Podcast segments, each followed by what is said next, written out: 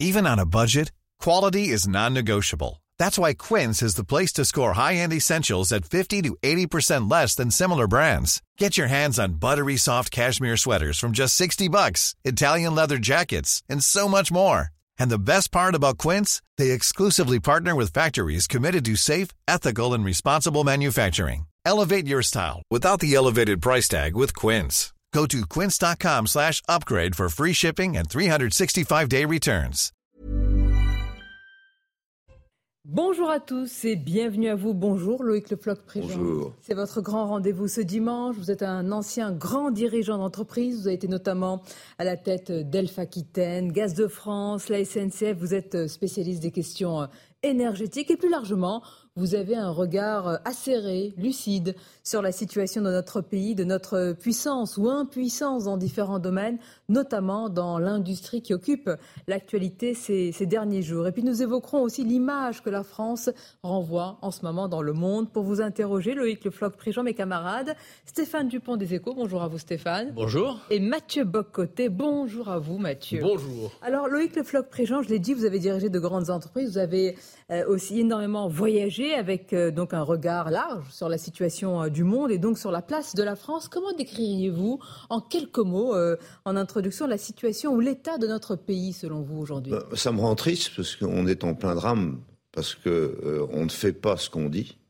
Et, par conséquent, euh, les, les Français d'abord, mais aussi l'ensemble du monde, regardent bien que la réalité de la France, c'est-à-dire un endettement fou, euh, un déficit commercial abyssal, euh, et un déficit public qui continue. Donc on, ne prend aucune des, mesures qu'il faut, tout en disant qu'on fait le maximum, qu'on fait des tas de choses. Ah, oui, mais on ne fait pas l'essentiel, à savoir qu'on ne redresse pas le pays.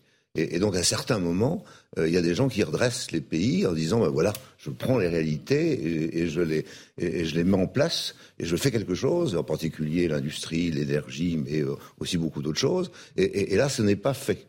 C'est dit. Il y a beaucoup de paroles, mais il n'y a pas d'acte. C'est-à-dire que l'efficacité n'est pas au rendez-vous. Et, et, moi, comme je suis industriel, je regarde le produit qui sort. Je regarde pas la parlotte qu'on a fait euh, au départ. Je regarde est-ce que mon produit, un, est de qualité, deux, est-ce qu'il est vendu? Si jamais il n'est pas de qualité, il risque de pas être vendu. Mais même s'il n'est pas de qualité qu'il est, et qu'il n'est pas vendu, ça Donc, Depuis ça, quelques années, que des paroles. Que des paroles. paroles et, et, et, c'est, et, des paroles qui sont, qui sont très qui peuvent être justes ou pas justes. Enfin, disons que ça, c'est bon, ça, ça regarde Macron chacun. Vient, vient, de faire une réforme des retraites qui est très impopulaire, euh, contre l'avis de, de l'immense majorité de la population. Vous pensez que c'est... Euh, ce n'est pas intéressant. C'est-à-dire que c'est pas le sujet. Le sujet n'était pas sur ce programme des retraites. Alors j'en veux à tout le monde dans cette affaire. C'est-à-dire, j'en veux aux chefs d'entreprise qui n'ont pas dit leur point de vue sur les retraites, à beaucoup de gens autour. Mais la, les, les, problèmes des retraites n'est pas celui-là. Le problème des retraites, c'est d'abord de savoir quelle est la place du travail à l'intérieur de notre pays et comment il va se développer, qu'est-ce qu'on va faire pour développer le travail et, Alors, l'activité. C'est ça le sujet. C'est difficile de, de, faire des réformes, ce que, vous, que vous appelez de vos voeux, contre l'avis d'une population. Est-ce que le, le problème, ah mais, c'est mais le problème, le problème, c'est de savoir à, ce qu'on dit à la population.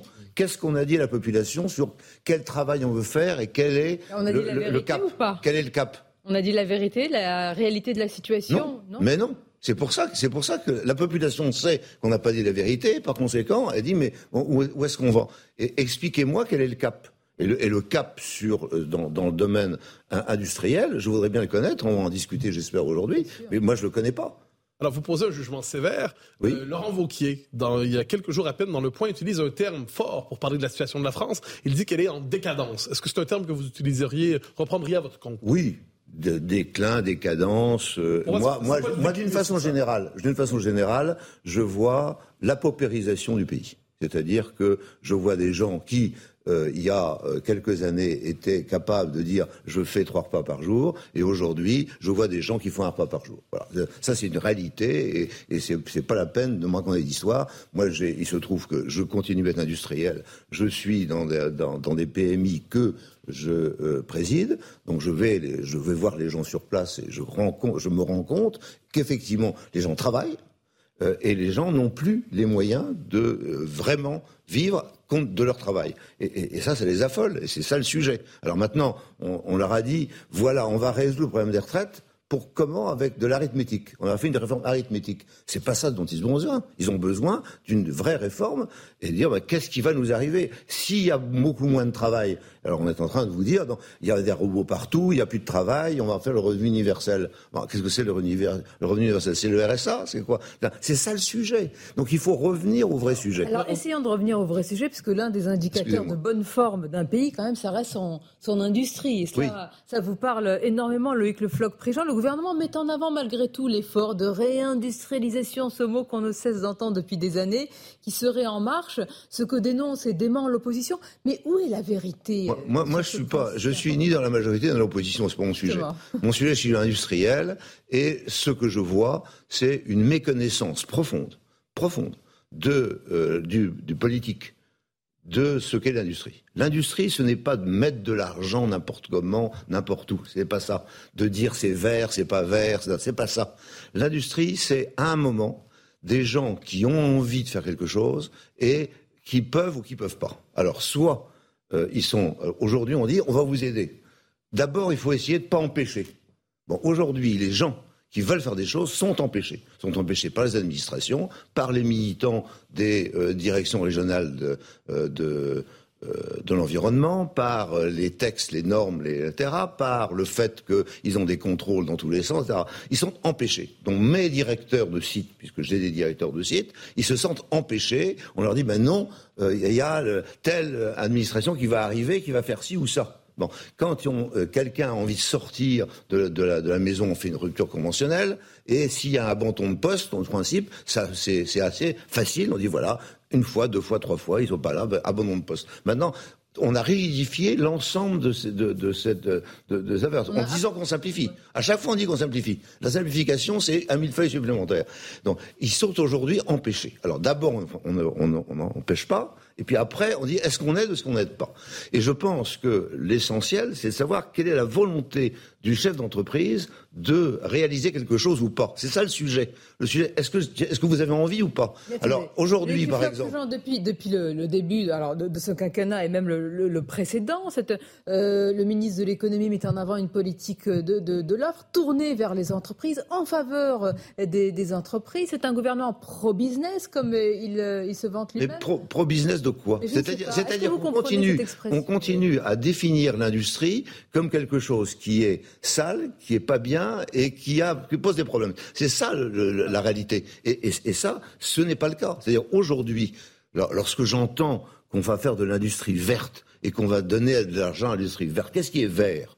Est-ce que, l'éolien c'est vert? Ben, La pale d'éolienne, elle n'est pas verte puisqu'elle ne peut pas être recyclée et on l'enterre. Donc elle n'est pas verte. Bon, si jamais je prends le bilan carbone de l'ensemble solaire, éolien, voiture électrique, c'est pas bon le bilan carbone n'est pas bon. Alors c'est vert ou c'est pas vert?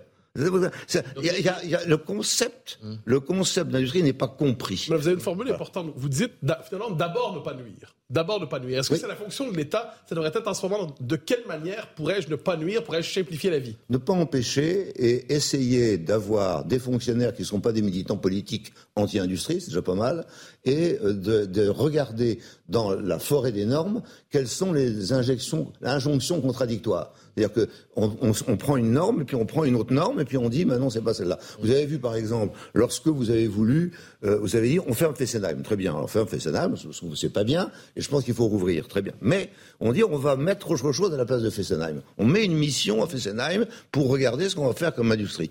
Et puis, le jour où il y a des gens qui disent, ben oui, j'ai envie d'être là, on leur dit, ah non, il y a la loi climat et résilience, vous n'avez plus le droit d'artificialiser les sols, par conséquent, vous ne pouvez plus être là. Puis, on dissout la mission, on s'en va. Vous êtes en train de décrire un, gâchis euh, français. Un gâchis complet. Un, gâchis complet, c'est-à-dire qu'on croit que mettre de l'argent, ça va résoudre tous les problèmes. Non. D'abord, il faut qu'il y ait des hommes qui ont, et des femmes qui aient envie de faire quelque chose. C'est ça le sujet. Et, quand, quand j'ai fait le livre Capitaine d'industrie que euh, j'ai expliqué comment en 45 euh, et dans les années qui ont suivi, les gens avaient envie de faire des choses, et puis à un moment, il manquait d'argent et d'autres, les financiers, l'État, se sont mobilisés pour arriver à le faire. Mais, mais Dassault ne pouvait pas arriver tout seul à faire ce qu'il a fait, parce qu'il était contre la meute. Mais il a réussi parce qu'il avait envie. Loïc Lefroy-Prigent, tous les discours d'Emmanuel Macron ces derniers jours, jeudi, le déplacement de vendredi à Dunkerque, bah, selon vous, il fait complètement fausse route Il, est hors sol, c'est-à-dire qu'il ne connaît pas l'industrie, il ne sait pas comment, l'industrie se développe. L'industrie ne se développe pas comme ça, ne développe pas avec l'argent et avec l'aide, avec des subventions, avec des gens intelligents qui disent faites ci ou faites ça. J'ai envie de faire quelque chose. J'ai envie de faire quelque chose parce que mes clients, mes clients me le demandent.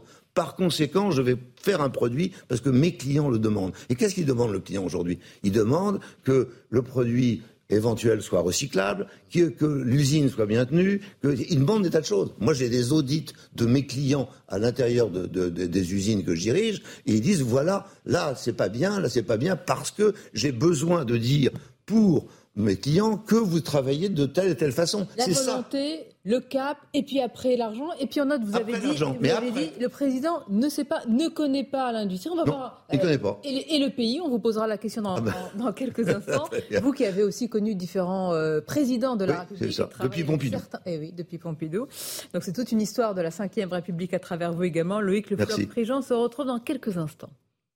Merci de nous suivre en ce dimanche avec notre invité Loïc Le Floch euh, Prigent. Il est euh, toujours en prise avec euh, l'industrie, avec des entreprises. Il a été un grand capitaine et à la tête de grandes entreprises, Elf Aquitaine, Gaz de France, SNCF. Nous parlons depuis tout à l'heure, Loïc Le Floch Prigent, de l'industrie, de l'état de notre pays. Parlons aussi de ceux qui dirigent tout cela, les, élites politiques, administratives. Est-ce qu'elles mesurent justement la valeur de, de l'industrie, l'importance de l'industrie dans un pays tel, tel que le nôtre, selon vous? Je pense qu'aujourd'hui, on en parle beaucoup, parce qu'on s'aperçoit que le fait d'être passé de 20% du PIB à 10% du PIB nous met dans l'embarras. Donc on se, rend, on se rend bien compte qu'il y a un sujet.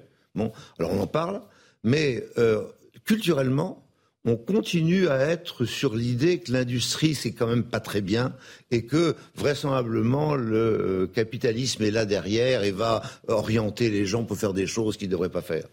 Et, là, on, a une vision euh, de, l'industrie complètement erronée. C'est-à-dire que, les, grands euh, prédateurs capitalistes, c'est d'abord des grands financiers qui, ah bon, ils font leur travail, c'est très bien.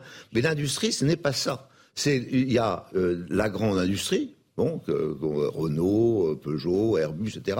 Et puis il y a une pluie de sous-traitants, et disons que 85% de l'industrie française est dans les mains de PMI euh, plus ou moins importantes, aux alentours d'entre 10 et 100 personnes. Et, et c'est cette industrie-là dont on parle, dont il faut parler. Et cette industrie-là, elle est liée aux clients, est lié au produit et lié à l'innovation. C'est-à-dire qu'on on est sans arrêt en train d'innover et de faire en sorte que les process soient améliorés et que les produits soient améliorés, que la qualité soit, soit, et comment est-ce que vous avez expliqué ce désamour des, Français pour l'industrie, ce décrochage C'est culturel, c'est-à-dire qu'on a, on a effectivement une éducation. Ou les élites, c'est pas la même chose. Hein. Les Français sont peut-être attachés, j'allais dire, euh, à leur industrie et Peut-être que les, élites, ou les élites autoproclamées, c'est pas la même chose. C'est deux choses différentes, et en particulier, euh, il y a deux France différentes aussi, avec l'éducation nationale qui n'aime pas l'industrie et qui, euh, et, qui la monte du doigt, et euh, les Français qui travaillent dans l'industrie et qui disent non c'est important parce que c'est mon job qui est là. Donc et, et, les commerçants qui disent une fois que l'industrie a disparu du village ou de la ville, à ce moment-là le euh, le mon commerce disparaît et la ville disparaît. Hein, on a des, euh, quand, quand dans, dans l'agglomération dans, dans laquelle j'ai habité dans mon, dans mon enfance, dire le fait d'avoir supprimé une usine à un moment euh, a conduit à la disparition de la moitié euh, de, de, de l'agglomération. Bon alors, c'est encore plus visible si vous allez dans, aux États-Unis avec des, des, centres comme Cleveland, vous apercevez qu'il y, y, a trois ou quatre quartiers quasiment disparus, il n'y a, plus que des SDF dedans. Mais permettez-moi d'insister. Vous nous dites qu'il y a un problème culturel peut-être en France par rapport à l'industrie, mais est-ce que c'est aussi un gâche, je reprends vos mots, de la classe politique. La classe politique? Et, à quel moment la classe politique a-t-elle décroché des réalités industrielles du pays? Vous évoquiez de Pompidou à aujourd'hui. À quel moment était reconnu ce décrochage C'est puisque euh, puisque Mme Avouk m'a demandé euh, quand, ce que j'écrivais aujourd'hui. Dire bon.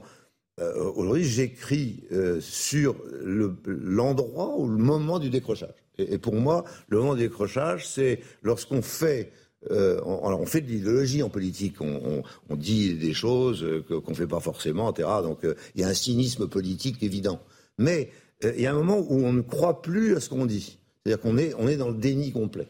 Et, et, ce déni est arrivé, pour moi, en 97, c'est-à-dire Pourquoi le, datez-vous à ce moment-là? Parce que, parce que énormément de, de, de, phénomènes sont arrivés à ce moment-là. Il y a eu l'arrêt de Superphénix, c'est-à-dire... C'est la cohabitation, était... c'est l'arrivée de Lionel Jospin au pouvoir. Oui, c'est ça. Hein, 97, c'est la gauche plurielle euh, qui, euh, euh, qui est idéologiquement verte, d'aujourd'hui, si je peux dire, et puis euh, qui a des tas de fantasmes et qui vont essayer d'appliquer leurs fantasmes. C'est la gauche qui a l'industrie en France. Parmi, parmi ces fantasmes, il y en a un qui est horrible, pour moi, c'est de dire le travail va être partagé. Or, nous sommes dans un siècle où effectivement, c'est l'inverse qui se passe. C'est-à-dire qu'on dit euh, aujourd'hui que euh, on est unique, chaque individu est unique et il est capable de faire des choses. C'est pour ça qu'il euh, a euh, ce, cette volonté individuelle de, s'épanouir. Et on lui dit non, non, non, le travail c'est pas ça, le travail c'est épouvantable et on va le partager. Alors toi tu es là le matin, l'autre il est là le soir, non, etc. Toi tu fais des RTT, tu t'envoies trois ou quatre mois, etc. C'est pas grave, etc. Donc on, lui dit le travail c'est pas le sujet. Or le travail c'est le sujet. Qu'est-ce qu'on paye aujourd'hui, Loïc Le Floch-Préjean, quand on a vu à travers le prisme justement de la réforme des retraites, on ne comprend plus trop le rapport des, enfin, le gouvernement, l'exécutif ne comprend plus trop le rapport des Français au travail. C'est ce qu'on paye aujourd'hui. On paye, on paye, on paye, on paye 97. On paye 97. Alors, j'essaie de formaliser. Donc, c'est plus insidieux que ça, c'est plus progressif, c'est plus tard. Mais fondamentalement, le, à un moment, on a une idéologie sur le travail qui est le travail peut se partager. Il y a une quantité de travail qu'on va partager entre les individus, peu importe. On va arriver, alors on passe et on, est on pense à la semaine de 4 jours, bientôt la semaine de 3 jours, la semaine de 2 jours, etc.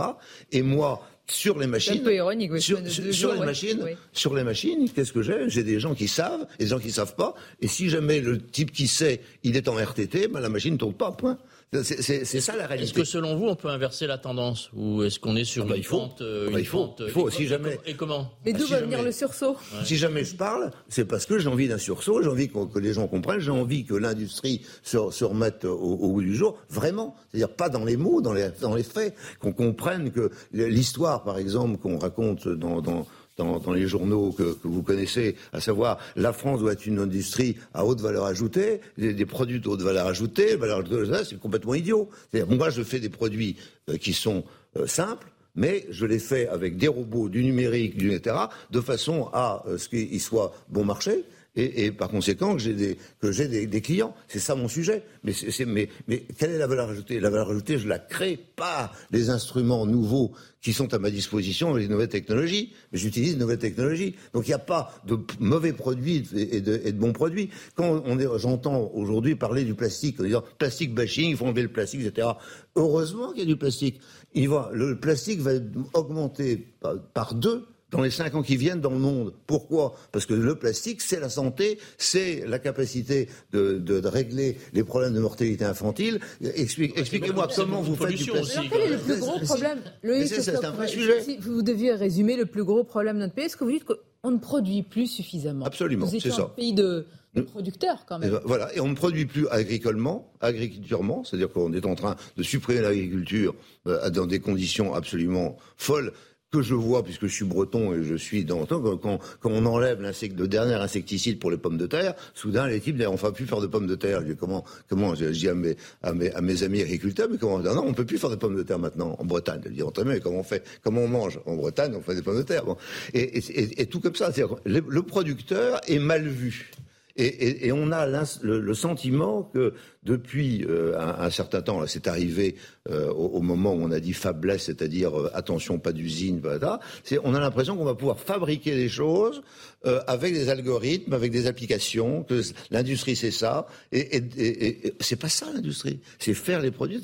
On a besoin de produits agricoles, on a besoin de produits de la pêche, on a besoin de produits industriels, et il faut les faire. Mais quelle est la... Et c'est à, nous de les faire. On on n'a on n'a pas une délégation à la Chine de la fabrication. On ne dit pas, monsieur, monsieur Xi, c'est vous qui, doit, qui devez faire et nous on va penser. Non, le, le faire et, et, le, savoir-faire sont euh, des, des, notions claires. C'est-à-dire que si je fais, je sais faire. Si jamais je ne fais pas, je ne sais pas faire. Le, le, à vous écouter, la France est devenue un pays de feignants. Non. Il y a énormément de gens qui ne sont pas finants et énormément de gens qui veulent travailler. Simplement, on les empêche de travailler. Faites-vous le procès C'est ça, le sujet. Est-ce que vous faites le procès d'une classe politique ou le procès d'un pays D'une classe politique et d'une classe administrative. C'est-à-dire de ah. gens qui ont perdu, qui ont perdu la, notion du, du, bien commun, qui ont une idée. Gauche-droite confondue Gauche-droite Gauche confondu, bien sûr. Bien sûr. Il y a pas, non, il y a, il y a, c'est bon. Alors après, euh, euh, il y a des, il peut y avoir des variations personnelles. On va en parler. on va en parler de la manière avec laquelle euh, Emmanuel Macron. moi, je, je, ne comprends pas comment. Euh, euh, étant industriel, j'ai des gens en face de moi qui sont de l'administration et qui sont contents si je ferme ma société. Je ne comprends pas pourquoi. Ils, ils devraient être là en disant j'ai envie que vous trouviez les moyens de garder l'usine. Je, me suis fait féliciter dans un, endroit que je ne dirais pas parce que j'avais fermé. par le préfet, par l'administration. On est venu vous dire félicitations, euh, l'usine a fermé? Pas eu un mot. J'ai pas eu un mot nulle part pas eu un mot nulle part. Et on m'a dit, oh non, vous avez bien fait, parce que vraiment, c'était ça. Euh, euh, là où il y a eu des félicitations et même des, applaudissements, c'est quand il y a eu la fermeture de Fessenheim, vous en avez parlé. On connaît votre expertise dans le domaine euh, énergétique. Là, c'est un vrai sujet où on peut s'interroger véritablement sur le gâchis ah, France. C'est une humiliation. Ah, c'est une humiliation. C'est une humiliation. C'est-à-dire, la fermeture de Superphénix et la fermeture de Fessenheim, c'est une humiliation. C'est-à-dire que c'est une, une incapacité des ingénieurs, dont je suis, euh, à expliquer à la population et aux politiques euh, la réalité. C'est une humiliation pour nous. Donc il fallait, il fallait à ce moment-là un sursaut des ingénieurs. Je, je, ne suis pas en train de dire tout le monde a tort, euh, mais je dis, nous ingénieurs, il fallait qu'on réagisse beaucoup plus fort que ce qui, a été fait. Et mes collègues ont été, ont été faibles. Ils n'ont pas porté la parole à l'intérieur de l'organisation patronale. Donc il n'y a pas eu d'opposition du MEDEF sur Fessenheim. Il aurait dû en avoir une. Comme aujourd'hui sur le prix de l'énergie, il devrait y avoir une position du MEDEF, et, etc. Donc je, crois qu'il euh, il faut, il y a un sursaut à avoir, et les industriels doivent avoir ce sursaut. Alors justement, pour qu'il y ait sursaut, il faut être d'accord sur le diagnostic de la situation. C'est peut-être ça qui pêche euh, également. On va continuer à en parler avec vous, Loïc Le Floc Préchon, également votre regard sur la méthode de, de gouvernance actuelle en France sur différents sujets. On se retrouve sur Europe 1 et CNews dans quelques instants. Merci de nous suivre avec notre invité Loïc Le Floch Prigent, son regard sur euh, eh l'état du pays, la place de la France dans le monde. Nous allons en parler dans quelques instants. Notre euh, industrie et puis aussi évidemment euh, la manière de gouverner ce pays. Loïc Le Floch Prigent, vous avez connu de nombreux présidents de la République. Vous avez dirigé plusieurs fleurons français, notamment sous, bah, François Mitterrand. Que pensez-vous, de manière assez large, de la méthode d'Emmanuel Macron? J'ai connu des, gens qui, qui fascinants. Euh, j'ai commencé euh, avec, avec Pompidou, et puis euh, ensuite Giscard, Mitterrand, Chirac. Et, disons que ce qui me frappe, c'est le jugement qu'on porte sur la, compétence et la capacité des individus à diriger un pays et à diriger tout court. Et, les gens ne, se souviennent pas euh, de la réalité de la façon de gouverner de De Gaulle, Pompidou, Giscard, euh, Mitterrand. Euh, ils n'étaient pas en train de dire qu'ils étaient intelligents, qu'ils savaient tout sur tout, pas du tout. Ils, ne savaient rien sur rien. Euh, et lorsque De Gaulle décidait, on dit voilà, De Gaulle a décidé de faire le nucléaire, pas décidé de faire le nucléaire. Il y a quelqu'un qui est venu voir et puis qui lui a dit on a, vous avez fait le nucléaire euh, militaire, il faudrait faire le nucléaire civil. Et puis, euh, et puis, et puis, à la fin, il a dit bah oui, c'est, oui, c'est vrai, c'est ça qu'il faut faire, etc. Pompidou, c'était un, grammairien. bon, il avait des connaissances techniques sommaires. Hein, donc Mesmer était un historien, un peu militaire, donc euh, il connaissait rien non plus. Quel point commun vision Mais, il avait la vision et il écoutait les gens et il essayait de comprendre. Et peut-être une culture générale. C'est ça. Quoi? Et peut-être parce que vous, avez une vision, mais ils avaient peut-être aussi une culture générale qui leur permettait d'appréhender les problèmes. Et ils avaient une culture historique une culture historique très profonde et le sentiment d'être dans la continuité historique de quelque chose. Et alors, il y a une rupture avec cela? Il y a une rupture. La, rupture, la rupture, c'est à un moment. Euh, je pense que, alors, euh, moi, je, suis très dur avec euh, avec le, président Chirac parce que je considère que il, était il était très bon pour gagner les élections, pas très bon pour gouverner. et c'est ce que disent certains disent la même chose. Emmanuel Macron, très bon pour gagner, moins pour exercer le, le pouvoir. Et certains lui reprochent même, le, avec le de ne pas sentir quand même la France. Est-ce que, est que vous comprenez un tel procès? Oui. Oui, oui, tout à fait. je pense que je pense qu'il y a un moment où si jamais on n'a pas l'expérience, il faut l'avoir euh, avec des gens qui vous entourent. Et, par conséquent, lorsque... Encore faut-il être entouré Et, faut être entouré. Et, je pense que euh, l'entourage euh, est, par définition, dans l'exercice du pouvoir, qu'il soit d'entreprise ou de, pays, est critique. C'est-à-dire que si jamais on n'est pas entouré de gens qui vous disent non, là vous avez tort, vous avez tort, tort, tort, si vous êtes entouré de béni oui oui, vous êtes cuit. Et, donc, la, façon dont De Gaulle, Pompidou, Giscard ou euh, Mitterrand, cela, je peux dire comment je, les ai suivis, euh, c'était un œil critique sans arrêt avec des gens qui étaient là en disant mais non, c'est pas ça, c'est ça qui va ça. Et, et derrière, une culture de, l'histoire. Une culture de l'histoire. Voilà. Vous êtes en train de nous dire que Emmanuel Macron n'écoute pas, quoi, en fait, euh, oui. qui, vit dans sa bulle. Bah, ça, me paraît évident. Ça me paraît évident. C'est-à-dire que, c'est-à-dire que si jamais, c'est-à-dire que je ne conçois pas je ne conçois pas que un président de la République puisse dire une ânerie aussi importante que celle sur les centrales nucléaires avec l'eau. C'est-à-dire dire on va recycler l'eau des centrales nucléaires. Pourquoi c'est une ânerie? C'est une erreur parce que vous voyez bien quand vous avez une centrale nucléaire, vous avez, vous avez la vapeur d'eau qui s'en va. Vous avez remarqué qu'il y avait un peu de vapeur d'eau centrale nucléaire. La vapeur d'eau, dans la eau s'en va. Elle s'en va, elle est pure, elle s'en va. Donc, donc c'est une ânerie. Donc je ne peux pas concevoir, je peux pas concevoir qu'on puisse faire un discours basé sur le recyclage de notre nucléaire. Et ça veut dire quoi Qu'il y a des lobbies quelqu'un qui, qui, soit là et qui dise non mais il y a, y a un sujet là, là, là, vous dites, vous dites. Et comment vous l'expliquez? Est-ce qu'il y a parce que euh, ah, vous le savez un petit peu. Vous avez décrit, vous avez dénoncé depuis quelques années une, une sorte d'entrisme, si je peux utiliser cette expression, de, des lobbies euh, antinucléaires au sommet, hein, jusqu'au sommet de, de l'État. Ils restent, ils sont là, ils s'incrustent, ils, ils sont, ils sont, euh, ils sont aujourd'hui euh, présents partout, dans tous les interstices de, de la vie. et, et c'est eux, et c'est eux qui dominent euh, la pensée d'un grand nombre de journaux, mais aussi euh, de l'agence de sûreté nucléaire et surtout de l'IRSN. Ah oui, donc c'est une gangrène là que vous décrivez. L'Institut de recherche de, sûreté nucléaire, ce sont des antinucléaires. C'est des gens qui ne voudraient pas qu'il y ait des centrales nucléaires qui soient, qui soient faites. Et c'est la raison pour laquelle nous, nous patinons dans euh, la, la, construction des centrales nucléaires, c'est parce que euh, nous faisons les centrales nucléaires en Chine en 5 à 7 ans, et nous disons qu'en France, on les fait en 15 ans, c'est les mêmes. Pourquoi? Parce qu'il y a l'ASN et l'IRSN. Loïc Lefort-Prigent, le président Macron, il a quand même relancé le nucléaire. Hein. Non. non. Non, il a parlé. Encore une fois, attention de ne pas prendre. C'est normal, vous êtes dans, vous êtes dans la parole, et moi, je suis en train de parler. Donc, je veux dire, voilà, il parle bien. Mais attention à, ne pas, à, regarder les actes et non pas les paroles.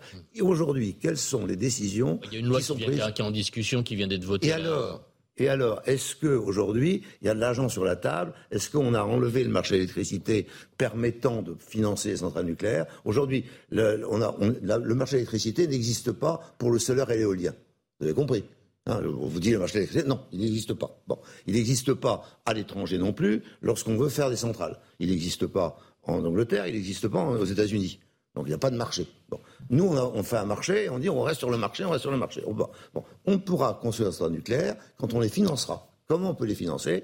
Lorsque on aura un tarif garanti. C'est comme ça qu'on finance des, trucs à 2 à 3 milliards, on les finance avec un garantie. Donc on enlève le marché. Bon, donc on aura un tarif garanti. Où est, où est le mécanisme qui permet de dire aujourd'hui je lance le financement? Et si jamais je ne lance pas le financement, qu'est-ce que je fais? Je fais, des par... je, fais des paroles. Donc depuis, depuis, deux ans, euh, depuis deux ans, on parle. On parle. vous, vous, avez le sentiment qu'on agit. Alors qui agit? Ben, Les industriels agissent. Pourquoi? Parce qu'ils savent que ça va venir et ils disent je vais quand même me préparer.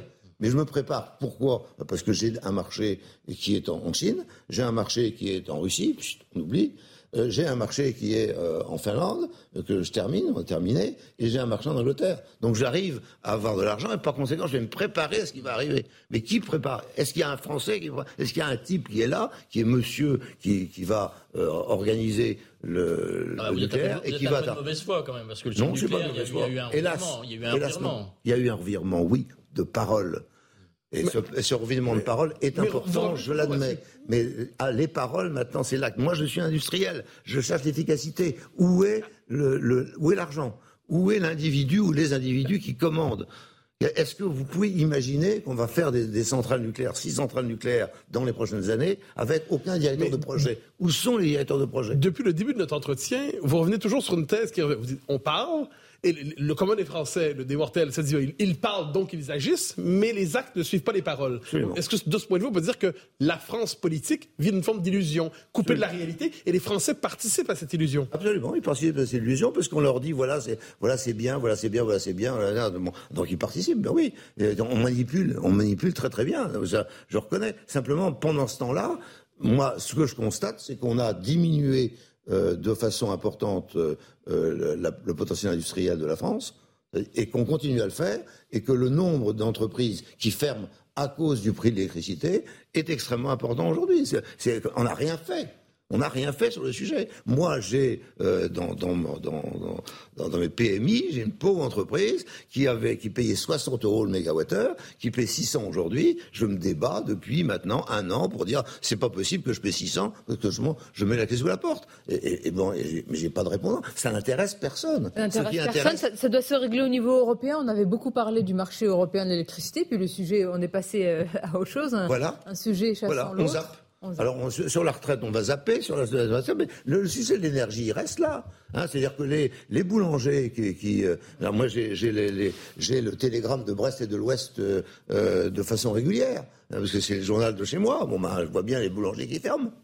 Hein, quand vous allez au Fawet, ben, le type au Fawet, il a dit, ben non, Mais finalement. Loïc Le Floch Fréjean, depuis le début de, de ce grand rendez-vous, vous décrivez aussi une classe, un système politique qui est déconnecté, euh, avec un lien distendu avec les Français et la vraie réalité des Français. Est-ce que pour vous, la politique doit être une affaire de professionnels de la politique, de gens qui bah, labourent le terrain, qui sont à portée d'engueulade, comme on dit, et qui, qui connaissent Ouais, tout il, ça ben, il faut un peu de professionnalisme quand même. C'est-à-dire qu'on peut pas, on peut pas s'improviser. On peut pas s'improviser nulle part. Hein, donc, de la pas être façon, fier d'être dans l'industrie.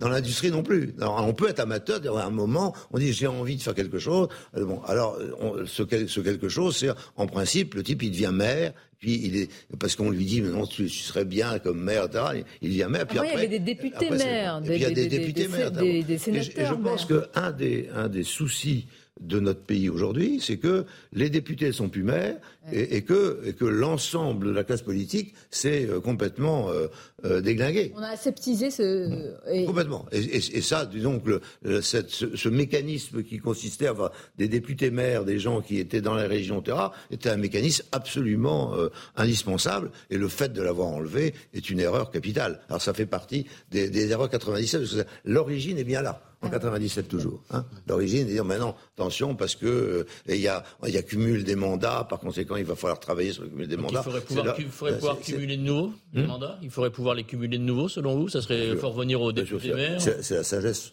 C'est la sagesse. Vous avez aujourd'hui des, des leaders, des leaders politiques euh, qui est importants, dont celui que, euh, dont a parlé euh, Mathieu tout à l'heure, euh, qui, qui, étant président de région, sont nulle part. Bon, euh, donc il y a bien un sujet. Hein, il faut la, la parole. Euh, la, parole de de, Laurent- de Laurent la, la Wauquiez. parole de David Lisnard aujourd'hui euh, comme président de l'association des maires de France qui est écuménique à l'intérieur de, la- de, de, de- de- j'en sais quelque chose bon bah c'est une parole qui porte mais euh, elle n'est pas à l'Assemblée nationale on, est- on voit, on voit bien que notre système notre système a, a, a- a décroché à ce moment-là parce que on a cumulé des mandats. Pourquoi cumuler des mandats? Il gagne trop d'argent, il gagne trop d'argent, il gagne trop d'argent. Alors on part sur l'argent, euh, on est allé chercher l'argent partout, la transparence. Loïc Le Floch on va marquer une pause et puis évoquer votre regard euh, sur de la France, mais par rapport au, au reste du monde, parce que nous avons beaucoup parlé évidemment de notre pays. Comment nous sommes perçus aujourd'hui? Vous connaissez bien le continent euh, africain, vous y avez été, vécu et, et tout cela, et vous allez nous dire comment aujourd'hui nous sommes perçus, est-ce que nous sommes remplacés, notamment par les Chinois et les Russes? À tout de suite. Et surtout notre invité, Loïc Le Floch Préjean, vous restez le Français ou l'un des Français les plus connus en Afrique, à la fois, disons-le, pour de très bonnes raisons, et puis aussi pour des procès euh, retentissants des, affaires. Et je voudrais qu'on évoque surtout euh, aujourd'hui votre regard, Loïc Le Floch Préjean, sur la place de la France sur le continent africain et plus largement dans le monde. D'abord sur le continent africain, c'est large, mais comment est-ce qu'on est perçu aujourd'hui, de votre point de vue? Je pense qu'on est, mal perçu parce que euh, on n'a pas bien euh, travaillé sur la conception du monde et notre conception vis-à-vis de aussi bien du Maghreb, de la Libye que de l'Afrique subsaharienne. je crois que l'essentiel de la France, c'est la connaissance intime des cultures africaines. Et, ça, on est, je dirais, imbattable sur le sujet. nous sommes complètement dans euh, une grande partie de notre population, et, oui, dans, des régions euh, que vous n'imaginez pas, euh, comme, comme la Bretagne, où Kofi Yamgan est, mmh. est devenu maire de, de, côté de Brest. On a, une culture africaine profonde et, un, mélange culturel profond, et on comprend la manière dont ces cultures africaines se sont euh, développées et on les respecte profondément. Hein. il y a énormément d'études africaines qui sont. C'est là notre richesse. Et, euh, et, cela va continuer. Mm. C'est-à-dire que nous sommes euh, influents parce que les gens ont envie de nous. Restons influents parce qu'on est influents on parce a envie que de nous, dites-vous. De notre culture. Pourtant, il y a une forme de ressentiment. De notre culture. De notre culture. Alors, L'autre côté, le côté, il y, a pile de face, et puis l'autre côté, c'est qu'on a cru, et on nous a un peu forcé la main. C'est-à-dire que les Américains, comme les Européens, ont dit non, c'est quand même votre royaume, il faut que On, nous a pris comme euh, force d'intervention euh, à l'intérieur du continent. ça, c'est un bon. force d'intervention, pour moi, c'est directement force d'occupation derrière. et donc, vous faites un lien, pardonnez-moi, vous faites euh, un lien aussi euh, direct, c'est-à-dire euh, parce qu'on intervient, et souvent il faut le dire, pour lutter contre le terrorisme et, au prix du sang pour nos soldats également, alors on est vu forcément comme une force. De... Parce qu'on reste. il faut savoir partir. Et, donc là, on s'est installé et on devient force d'occupation pour des tas de, des tas de raisons euh, essentiellement parce qu'il y a, une, différence, une différence profonde financière entre les soldats qui sont là-bas et les types qui sont sur le terrain. Donc euh, la direction financière conduit à l'alissement. Et, et, donc, et, donc il fallait comprendre ce, ce phénomène et essayer soit d'intégrer beaucoup plus euh, les pays européens et les États-Unis, soit se mettre toujours en disant c'est nous. Loïc Le Floch, Prégin, quand on est intervenu au Mali, qui est venu avec nous? Personne. Pas conséquent, il fallait savoir se retirer. Et au Mali, on s'est retiré. On, s'est retiré et le ressentiment anti-français, même le sentiment anti-français ou anti-blanc. Le, le, ressentiment est venu du fait, que, du fait que nous ne sommes pas partis assez vite. Il faut savoir, parce qu'on a voulu manipuler derrière les remplacements de chefs d'État au Mali pas d'illusion. C'est bien ça qu'on a fait. Mais, on, a voulu, on a voulu faire.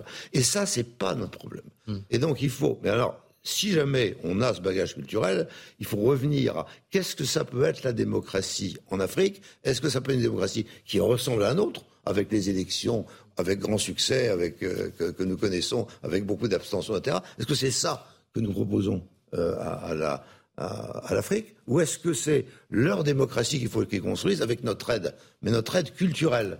Et donc, il fallait mettre en avant notre culture, notre éducation, etc., et non pas mais, les militaires. Et donc, nous avons fait, nous avons fait un mauvais choix, et nous, nous sommes apparus comme des gens qui voulaient arriver en Afrique et garder mm. euh, une mainmise euh, sur euh, la, sécurité du continent avec des militaires. Mais vous noterez, vous noterez, que les influences étrangères demeurent en Afrique. C'est plus c'est l'essence, celle de la France, c'est celle de la Chine, c'est celle de la Russie. Et de ce point de vue, finalement, est-ce qu'on pourrait pas dire qu'une partie de l'Afrique se tourne vers de nouvelles références et que la France est simplement balayée? elle se, elle se, tourne économiquement. C'est-à-dire qu'économiquement, nous avons été incapables, compte tenu de notre endettement et compte tenu du fait que euh, nous, nous, étions, c'est là on revient à la puissance que nous avons perdue, hein, nous étions incapables de faire les efforts qu'il fallait euh, que euh, les Chinois, les Turcs ou les Américains pouvaient faire. C'est-à-dire que nous sommes dit, il faudrait que la Banque mondiale intervienne, la Banque mondiale intervienne, la Banque mondiale intervienne. Bon, la Banque mondiale, c'est deux ans, trois ans, etc.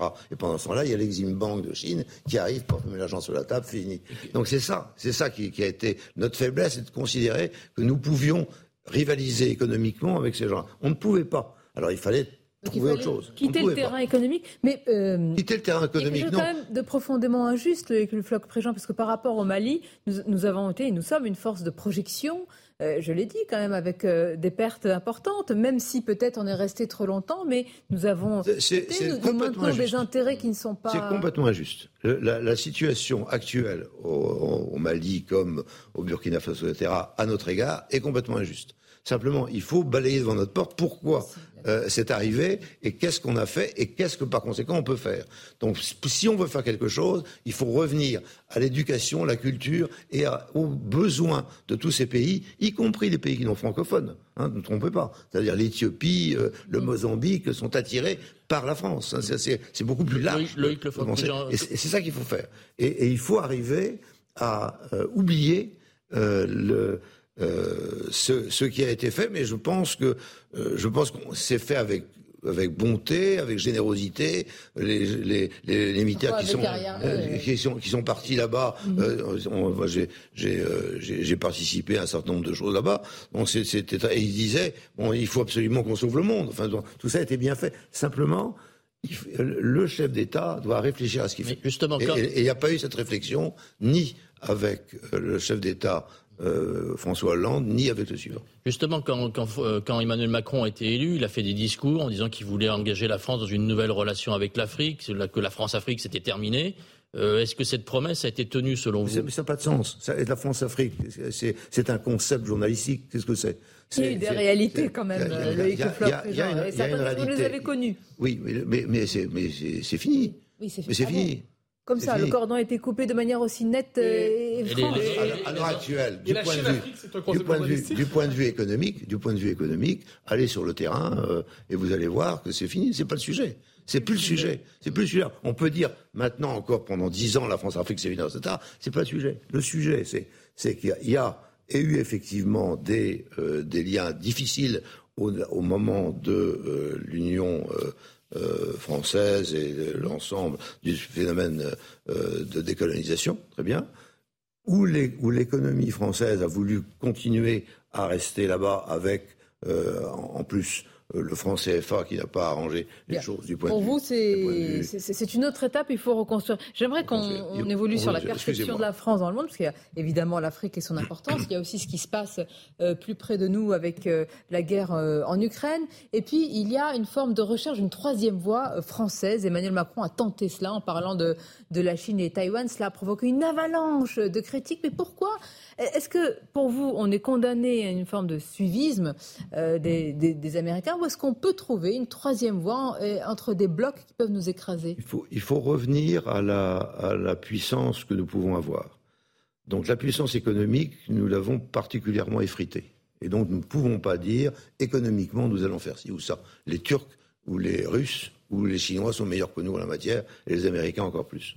Donc qu'est-ce que nous, qu'est-ce que nous pouvons apporter? Nous pouvons apporter euh, la, la, voie de la culture française et de l'histoire française, et, une, et, une, une, continuité de l'histoire française. Cette continuité n'apparaît pas dans les propos euh, du président de la République. Il n'apparaît pas lorsqu'il dit qu'il n'y a pas de culture française, lorsqu'il... Euh, en connaissant qu'il est revenu sur, sur cette d'accord, d'accord, mais, alors, vous êtes les premiers à, à, montrer, voilà ce qu'on vous avait dit. Alors, bon, non, il a dit. Bon, donc c'est très difficile aujourd'hui, mais c'est ça le sujet.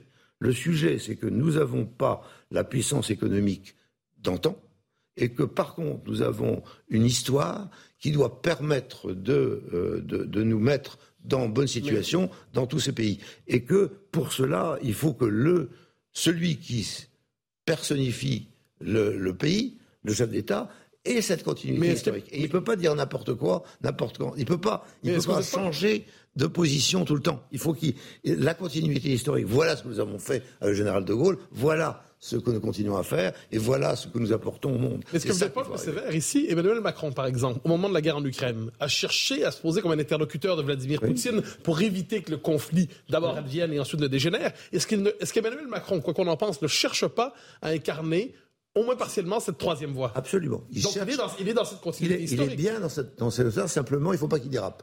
Or, à, partir du moment où il dérape sans arrêt, et où par conséquent on peut prendre un bout de ce qu'il a dit en disant regardez, il dit l'inverse de ce qu'il avait dit avant, après on est cuit. Et, bon, alors, De Gaulle, il a, fait des trucs incroyables. Il est allé en Canada dire le Québec libre. Absolument. Bon, mais attendez, bon, non, mais je veux dire qu'on on a Vous faites plaisir à quelqu'un dans cette émission-là. Cherchez à qui Je sais, je sais Peut-être finir avec un sourire, parce que c'est vrai que nous avons évoqué tout au long de cette émission des sujets importants, lourds. On a parlé du déclassement et du gâchis français.